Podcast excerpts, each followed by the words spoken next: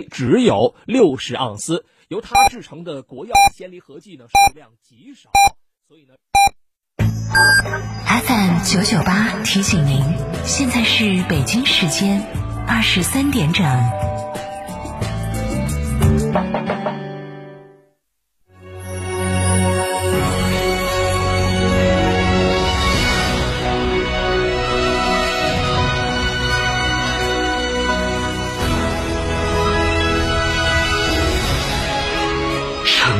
声音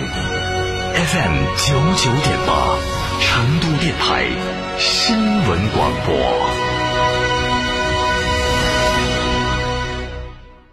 夏季避暑游海螺沟、赏冰川、红石滩、探秘原始森林，住贡嘎神汤温泉酒店，享专业地质冰川温泉，避暑休闲泡神汤，尽在海螺沟景区内贡嘎神汤温泉酒店。客房预订寻成都广电一路通国旅六六零零二三四五。三河广本车展聚会，购车即送三年六次基础保养配件，最高可享三十六期零利息，超低首付金融政策，详询八五幺七五五八八。八月一号，八月一号，西岭雪山邀你清凉一下，呼吸天然负氧离子，品尝大邑特色美食，丰富新奇娱乐活动。西岭雪山只等你自驾而来。成都电台西岭雪山自驾之旅，详询六二幺二五幺七二六二幺二五幺七二。四川福奔电竞车展月同步开启，梅赛德斯奔驰 V 级 MPV 最低四十五万起售，购车更有八重好礼相送。成都国际车展四号馆与您相约，期待您的莅临。联系电话：零二八八四二幺六六五五八四二幺六六五五。九九八快讯。这里是成都新闻广播 FM 九十九点八，我们来关注这一时段的九九八快讯。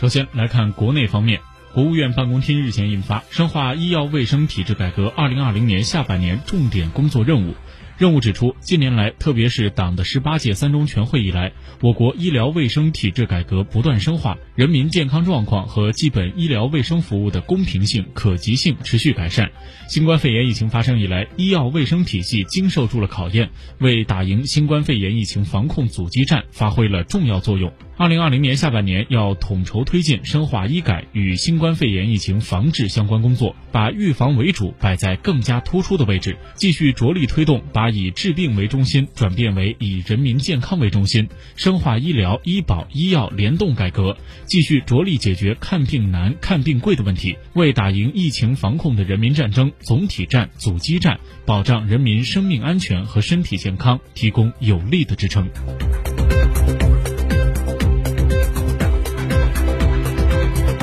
国家卫健委等四部门日前联合印发《关于进一步规范医疗机构名称管理工作的通知》，要求严格履行名称管理职责，严禁利用名称误导患者。医疗机构擅自使用协和、同仁等知名医院名称标识的，不予登记。通知提到，医疗机构名称是医疗机构执业登记的法定事项。近年来，各有关部门严格依法履职，加强医疗机构名称管理，但仍有一些医疗机构名称不规范、不严谨，使用未经核准的字样，故意仿造其他医疗机构的名称，对人民群众看病就医造成误导，扰乱了正常的医疗秩序。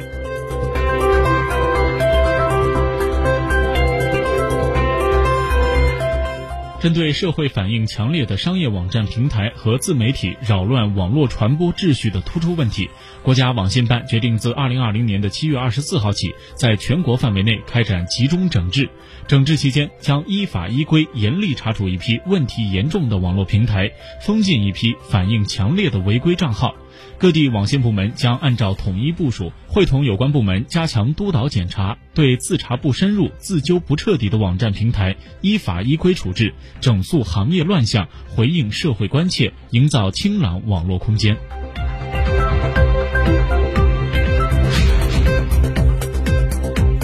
为了进一步加强九五呼叫中心业务接入号码监管，坚决打击号码违规使用的行为，工业和信息化部信息通信管理局日前约谈了中国电信、中国移动、中国联通三家基础电信企业，要求三家企业践行以人民为中心的发展思想，从讲政治的高度，切实履行基础电信企业主体责任，采取有力措施，逐级压实责任，严控网络诈骗和骚扰电话传播渠道，全面提升技术防范。能力强化源头治理，有效地遏制呼叫中心的违规经营行为。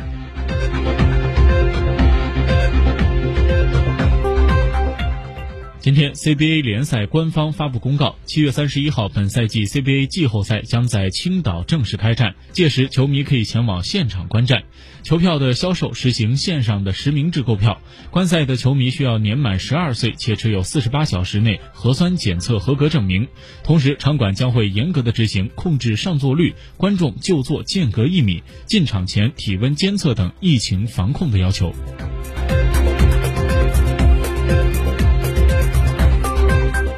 来把目光转向国际方面，联合国开发计划署今天发布报告指出，立即为世界上最贫困的人口提供临时基本收入，能够使近三十亿人留在家中，有助于减缓新冠病例的激增。根据这份题为《临时基本收入保护发展中国家的贫困和弱势群体》的报告估计，为一百三十二个发展中国家生活在贫困线以下或略高于贫困线的二十七亿人口提供有实现的、有保障的基本收入，每月将会花费一千九百九十亿美元。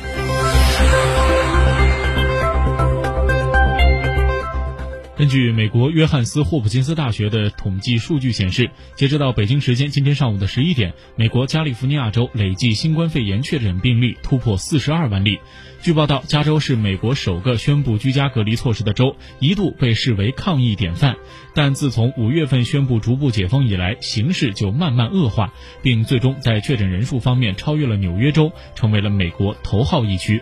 毫无疑问，酒吧和餐馆的重新开放是加州数据上升的主要原因之一。而目前，加州已经全面收回了此前的开放政策，包括堂食餐厅、酒吧、电影院、博物馆在内的很多室内商业全部重新关闭。作为美国人口最多的州和 GDP 贡献最高的州，加州在六月底失业率为百分之十六点七，为全美第四高。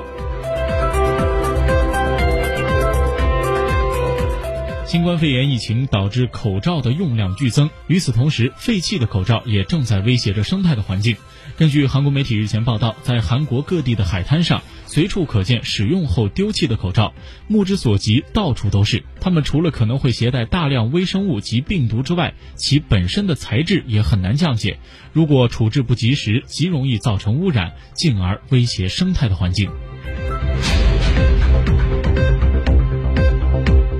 美国联邦航空管理局宣布，准备为波音737 MAX 的修复发布正式的试航指令。这表明美国联邦航空管理局对波音提出的新设计方案感到满意。根据一位知情人士透露，波音737 MAX 的复飞时间不会早于今年的十月。对此，波音公司表示，在获得监管部门批准后，预计将在九月三十号前恢复交付737 MAX 机型。波音737 MAX 在本月初完成了试飞的测试，之后一直在等待监管机构的评估。在此之前，该机型已经停飞了近一年半，原因是其设计缺陷导致了两起重大空难。